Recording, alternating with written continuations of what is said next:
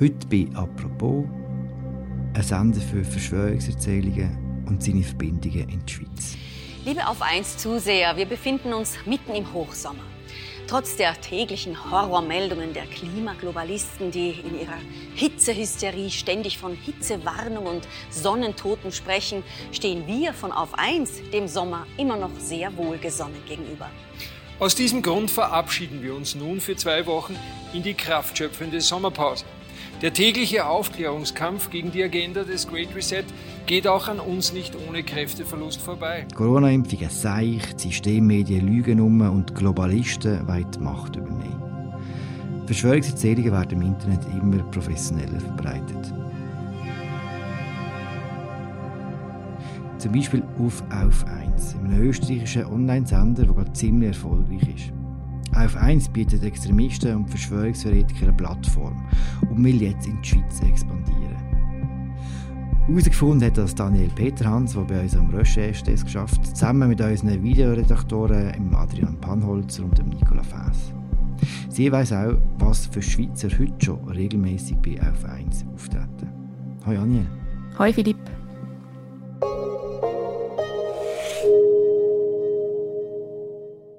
Nach Verabreichung des Pfizer-Impfstoffs kommt es zu Fehlgeburten und zu Tausenden toten Neugeborenen. Durch die Impfung produzieren die Mütter Antikörper, die übertragen durch die Muttermilch die Blutbildung der Neugeborenen zerstört. Der Körper greift sich selbst an, die Opfer schwitzen Blut und sterben qualvoll. So geschehen tatsächlich, und zwar in den Jahren 2007, 2008 bei neugeborenen Rinderkälbern in Deutschland, Österreich, Neuseeland. Die Schuld trug ein neuartiger Impfstoff, hergestellt vom Pharmakonzern Pfizer. Anil, was hören wir da? Wir hören an den Online-Sender auf Eis, wo täglich im Nachrichtenformat Sendungen bringt, hat täglich mehrere Sendungen scheinbar seriös und er erreicht so eigentlich Tausende von Leuten. Er bringt aber nicht nur Nachrichtensendungen, sondern auch längere Hintergründe, längere Interviews bis zu Dokumentarfilmen, die über eine Stunde gehen. Und sie filmen aus Studios in Linz und aus Berlin. Mhm. Für Leute, die noch nie von dem auf 1 gehört haben, was ist das genau für einen Sender? Ja, also auf Eis ist eigentlich in den letzten zwei Jahren sozusagen zu einem riesen Player geworden in der sogenannten Alternativmedienlandschaft.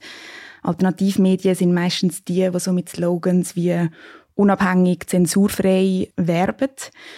Und auf Eis verbreitet so eigentlich rechte Propaganda, teilweise auch Desinformation, teilweise auch Verschwörungstheorien mit so Weltuntergangsfantasien. Es ist nicht alles falsch auf dem Sender, aber die Fakten werden so ein bisschen nach einem eigenen Geschmack ausgelegt und häufig verknüpft mit Spekulationen und ja, eigentlich immer aus dem rechten Spektrum. Mhm. Und wie muss man sich das vorstellen, wie das daherkommt? Total professionell oder so ein bisschen flapsig? Oder wie, wie ist das genau? Es ist total professionell, finde ich. Also sie filmen wirklich so aus einem Studio. Sie haben auch ein Logo auf eins, das sehr an die ARD erinnert. Bei genauem Anschauen bewirtschaftet sie aber immer die gleichen Themen mit teilweise fragwürdigen und haltlosen Argumenten. Sie formulieren so ambivalent, immer sehr alarmistisch. Sie arbeiten mit Anspielungen, stellen Behauptungen als Fakten in den Raum, formulieren sehr häufig einfach auch mit Fragezeichen, wo sie einfach irgendetwas behaupten und einfach ein Fragezeichen dahinter stecken. Ja, das ist so ein bisschen auf eins der Auftritt. Wie ist das andere entstanden? Der Sender ist mitten in Corona entstanden, also im Mai 2021. Also mir hat der Chefredaktor, der Stefan Magnet, leider nicht geantwortet auf einen ausführlichen Fragekatalog meinerseits. Aber er hat im September 2022 im NDR ein Interview gegeben und so ein bisschen von seiner Motivation geredet, den Sender zu gründen. Und er hat gesagt, als Familienvater sei er selber gegen die Massnahmen während der Pandemie. Er sei auf die Straße gegangen, demonstrieren. Er hat zumal schon einen YouTube-Blog gehabt, wo er auch so ein bisschen seine Meinung kundgegeben hat. Und er ist vor allem, also er hat sich einfach in dieser Zeit wahnsinnig aufgeregt ab den sogenannten Mainstream-Medien. Er nennt das immer so. Ähm, aber ihrer Berichterstattung während Corona. Und er hat dann eigentlich Geld gesucht, um so ein einen Gegenpol zu gründen, um die Medienlandschaft umkrempeln. Er redet mhm. sehr oft von einer Medienrevolution, die er jetzt machen will. Das heisst, Grosswort ist das Ende dank Corona. Genau. Herzlich willkommen zu einer aktuellen Corona-Lage. Und die Lage ist zum einen gut und gleichzeitig auch wieder schlecht. Verdammt schlecht. Gut, weil das Ende der Corona-Lügen unaufhaltsam näher kommt. Schlecht, weil das Ausmaß der Vernichtung viel größer ist als angenommen. Massensterben, dramatischer Einbruch bei den Geburten, Bevölkerungsreduktion. Wie im Krieg. Aber es ist ja nicht ganz aus dem Nichts gekommen. Es hat ja schon andernorts Sender gegeben, die ähnlich funktioniert haben, oder? Ja, also der Auftritt vom Sender erinnert mich ein bisschen an Steve Bannon in den USA, der frühere Berater von Donald Trump. Wo gibt es noch Ähnlichkeiten? Ja, im Bannon seine Devise war «Flood the zone with shit». Ähm, überflut die Menschen mit allem möglichen Unsinn, bis das Publikum eigentlich gar nicht mehr weiß, was stimmt und irgendwann mal glaubt, dass es gar keine gesicherten Fakten mehr gibt. Ja, und ich sage jetzt mal, es ist schwierig zu vergleichen, unsere Medienlandschaft hier in der Schweiz mit den USA. Ich glaube, das muss man auch nicht. Aber so ein bisschen das Credo ist, einfach mal die Unsicherheit, die in der Bevölkerung besteht, gerade wo während Corona mega bestanden hat, vielleicht auch ein bisschen auszunutzen und auf dieser Unsicherheit aufzubauen. Und ja, einfach irgendwie so der Vertrauensverlust, wo die Leute haben, die gesicherten Fakten vielleicht auch in die SRG, ins SRF bei uns noch zu stärken, sozusagen. Angefangen hat sie mit Corona und dort hat es auch schon ganz viele Verschwörungserzählungen gegeben zur Impfung und zu anderen Sachen. Aber das sind ja nicht die mhm. einzigen Verschwörungserzählungen, die auf auf 1 verbreitet werden. Mhm. Also wirklich omnipräsent auf auf 1 ist so ein bisschen die Behauptung, dass irgendwie eine wirtschaftliche Elite die Fäden in der Hand haltet und den grossen Weltumsturz planen, so ein bisschen die Great Reset-Theorie, die du sicher auch kennst. Mhm. Ähm, er spielt zum Beispiel häufig, oder fast, fast in jeder Sendung kommt das Wort Globalisten vor.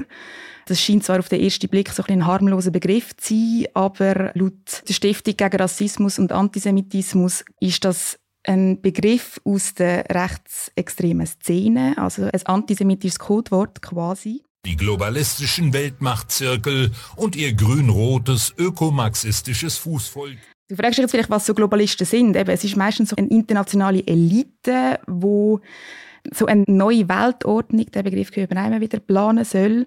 Und da dahinter sollen meistens die Juden stecken, eine totalitäre Weltregierung, die die Menschheit im Griff haben und gerade die Impfung wird dort eben immer wieder reingebracht, so ein bisschen, dass man mit dieser Impfung so eine Geninjektion gemacht hat, um die Menschen noch mehr zu kontrollieren. Das heißt, am Schluss gehört alles irgendwie zusammen? Am Schluss gehört alles immer wieder zusammen und es läuft eigentlich immer auf etwas Antisemitisches raus. Hm. Du hast gesagt, das hat recht viel Erfolg. Wie finanziert sich auf eins? Weiß man das? Man weiß nicht so genau. Laut eigenen Angaben von Stefan Magnet, vom Chefredakteur, nur über Spenden. Aus welchem Kreis die kommen, das wissen wir nicht. Und wie hoch die sind, wissen wir auch nicht. Wir wissen aber, dass sie auch finanziell Erfolg haben. Also sie planen, ähm, wie sie auf ihrer Website schreiben, auch ins Kabelfernsehen zu kommen. Und dort hm. muss Geld rum sein. Aushängeschild von Aufweis, du hast schon erwähnt, ist der Stefan Magnet. Was kannst du uns über ihn erzählen? Stefan Magnet ist eigentlich ein Werbeunternehmen. Er hat 2011 ein eigenes Werbeunternehmen gegründet. Er ist früher in der rechtsextremen Szene aktiv gewesen. Das ist dokumentiert. Es gibt zum Beispiel in Österreich eine Stiftung, die heißt Dokumentationsarchiv des österreichischen Widerstands. Und die Stiftung tut so rechtsextremistische und neonazische Bewegungen in Österreich dokumentieren. Und der Magnet haben sie auf dem Radar. So als Beispiel, er war Mitglied in den Nullerjahren vom österreichischen Bund Freier Jugend. Die Staatsanwaltschaft hat ihm 2008 vorgeworfen, und dieser Organisation eine Nachfolgeorganisation der Hitlerjugend zu gründen. Der Magnet war dort ein halbes Jahr in Untersuchungshaft, aber dann freigesprochen worden.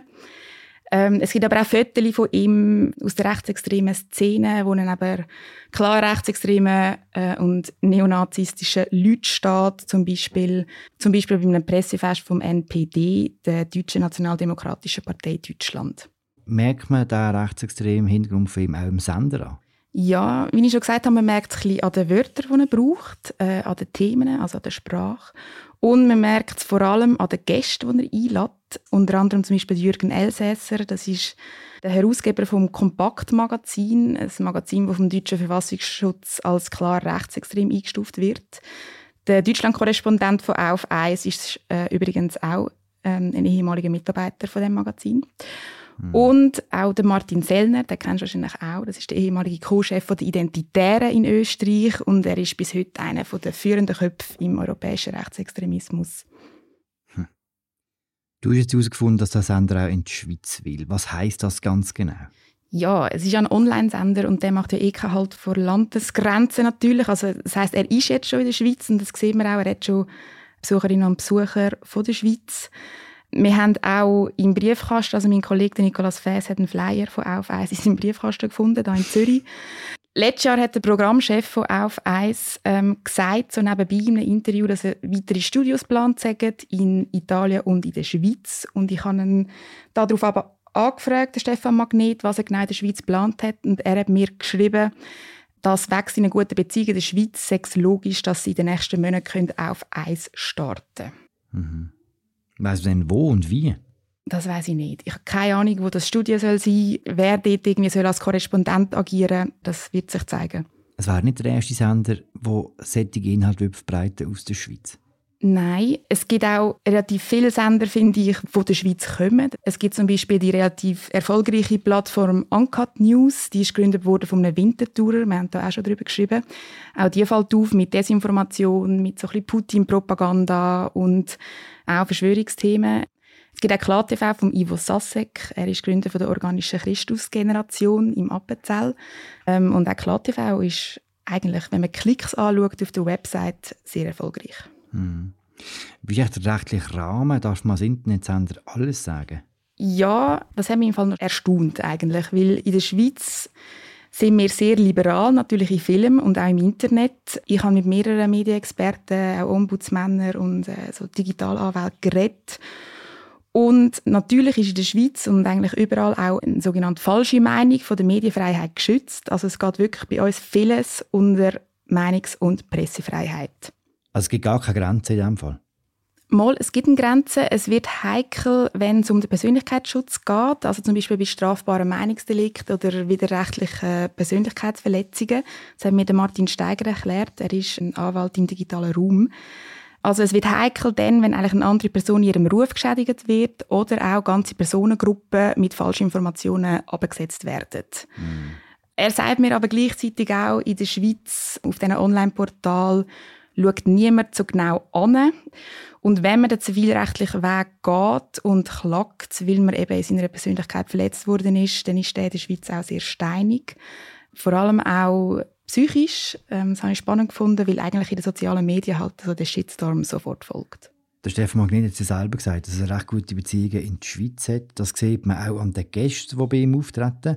Mhm. Es sind regelmäßig Schweizer dort, zum Beispiel der Stefan Rietiker, der Präsident von Pro Schweiz, oder auch der Christoph Blocher. Es ist dringend nötig, dass wir Gegensteuer geben. Das ist eben die Schweizerische Volkspartei, die das tut. Herr Dr. Blocher, ein wahres Wort aus Ihrem Mund. Wir wünschen Ihnen alles Gute für Ihre Initiativen und danken sehr herzlich für dieses für dieses Gespräch. Warum ist der Blocher da? Gewesen? Der Christoph Blocher hat über seine Initiative zur Bewahrung der Neutralität geredet und hat im Interview gesagt, dass die Schweiz mit der Übernahme dieser Sanktionen quasi in den Krieg hineingezogen werden Ja, er hat dort einfach seine Meinung gesagt, also nichts irgendwie Schlimmes in dem Sinn. Und ich habe ihn dann auch angefragt, warum er gerade auf Auf 1 einen Auftritt gesucht hat. Und dann hat er gesagt, er dürfe sich nicht identifizieren mit einem Medium und er könnte sich gar nicht mehr an das Interview erinnern. Also ich habe ihn dann darauf aufmerksam machen Und er gibt eigentlich allen Plattformen, wenn man ihn anfragt, ein Interview selbst im Tagesanzeiger, hat er noch gemeint. Aber er war ja nicht der Einzige. Sie gehen noch andere zu diesem Sender. Was für ja, du hast es eben schon erwähnt, eben der Rietiker von Pro Schweiz, auch der Anwalt Philipp Kruse, der gegen Swiss Medic geklagt hat. Es gibt auch den wettiger Arzt, der Kardiologe Thomas Binder, der auftreten ist und über seine Verhaftung geredet hat während Corona. Es sind eigentlich vor allem aus der Schweiz sogenannte Massnahmenkritiker, die dort irgendwie eine Plattform bekommen, wo, wo sie teilweise suchen. Ich habe auch einige darauf angesprochen, mit ihnen einen netten Austausch gehabt. Und sie haben mir dann so ein bisschen erklärt, warum sie auf Auf1 auftreten sind. Und warum treten sie dort auf? Sie sagen mir, weil sie in den Medien in der Schweiz keinen Auftritt bekommen. Sie werden da ständig abblockt. Es wird in, bei uns in den klassischen Medien oder wie man sie auch nennen will, wird schnell mal irgendwie gesagt, das seien Verschwörungstheoretiker oder Schwurbler. Ja, ich habe es noch spannend gefunden, also den Austausch mit ihnen zu suchen. Sie haben gesagt, sie ja, so sagen sie es mir einmal, sie wissen nicht, was sonst noch auf auf eins läuft und von dem distanzieren sie sich auch. Aber sie sehen es einfach als Plattform, wo ihnen endlich mal eine Stimme gibt, um ihre Meinung zu sagen. Wie sind Sie mit dem Widerspruch umgegangen, dass Sie das mit dir besprechen, einer Vertreterin von eben diesen alten Mainstream-Medien, die Sie nie anlässt? Ja, sie haben mir alle eigentlich das Angebot gemacht, wenn ich mal wirklich mit ihnen reden will, dann sind sie sehr offen, auch bei uns aufzutreten wie soll ich sagen, es war ein netter Austausch. Gewesen. Es war vielleicht während Corona ein bisschen schwarz-weiß und sie haben sich irgendwie von uns nicht abgeholt gefühlt und gehen jetzt so auf eins. Ich persönlich finde das ehrlich gesagt ein bisschen schwierig oder fast noch gefährlich, weil auf auf eins dann so irgendwie ja, für ich sage, harmlosere Massnahmenkritik oder Menschen mit einer anderen Meinung irgendwie dann neben Rechtsextremen stehen auf der gleichen Plattform und das irgendwie auch der Rechtsextremismus ein bisschen salonfähig macht, oder? Also, dass jetzt ein mm. Zuschauer vielleicht findet, hey, ja, der Christoph Blocher, ein Altbundesrat, tritt wie auf eins auf, dann ist das ein guter Sender, oder? Also, ich finde so ein bisschen die mhm. Ausrede, ja, ich weiss nicht, was sonst bei auf eins abgeht, das finde ich so ein bisschen, mm. Kann man denn sagen, wie groß die alternativen Medien, wo jetzt eben auf eins, eins davon ist, im Vergleich zu den traditionellen Medien, wie wir eins sind? Ja, also ich habe mit verschiedenen Experten geredet und es ist noch relativ schwierig, das abzuschätzen, wie erfolgreich die tatsächlich sind. Ein paar sagen mir, die werden immer erfolgreicher, wir müssen wirklich aufpassen. Andere sagen mir, man darf sie nicht überschätzen. Ich sage jetzt mal, wenn man allein die Visits anschaut, die sie haben, also die Reichweite, die sie haben online, dann finde ich, sind sie schon sehr groß. Also zum Beispiel Uncut News hat über 20 Millionen Besucherinnen und Besucher in einem Jahr. Auf Eis hat eine Million Klicks monatlich auf ihre Videos. Ich finde das schon noch viel. Also jetzt so im Vergleich mit uns kann man sagen, ich glaube, wir haben mehr, aber wenn man die sozialen Medien anschaut, Telegram auf Eis hat innerhalb von wenigen Monaten schon über 200.000 Telegram-Followers gehabt und in den sozialen Medien sind sie stärker als wir. Ich glaube, das kann man schon sagen. Danke, Daniel. Danke dir, Philipp. Die ganze Recherche von der Anja Peterhand, die sie zusammen mit dem Nicola Fasen und Adrian Panholzer gemacht hat, verlinken wir euch auch sehr gerne verlinken. Danke, dass ihr zugelassen habt heute bei dieser aktuellen Folge von «Apropos». Wir hören uns morgen wieder. Ciao zusammen.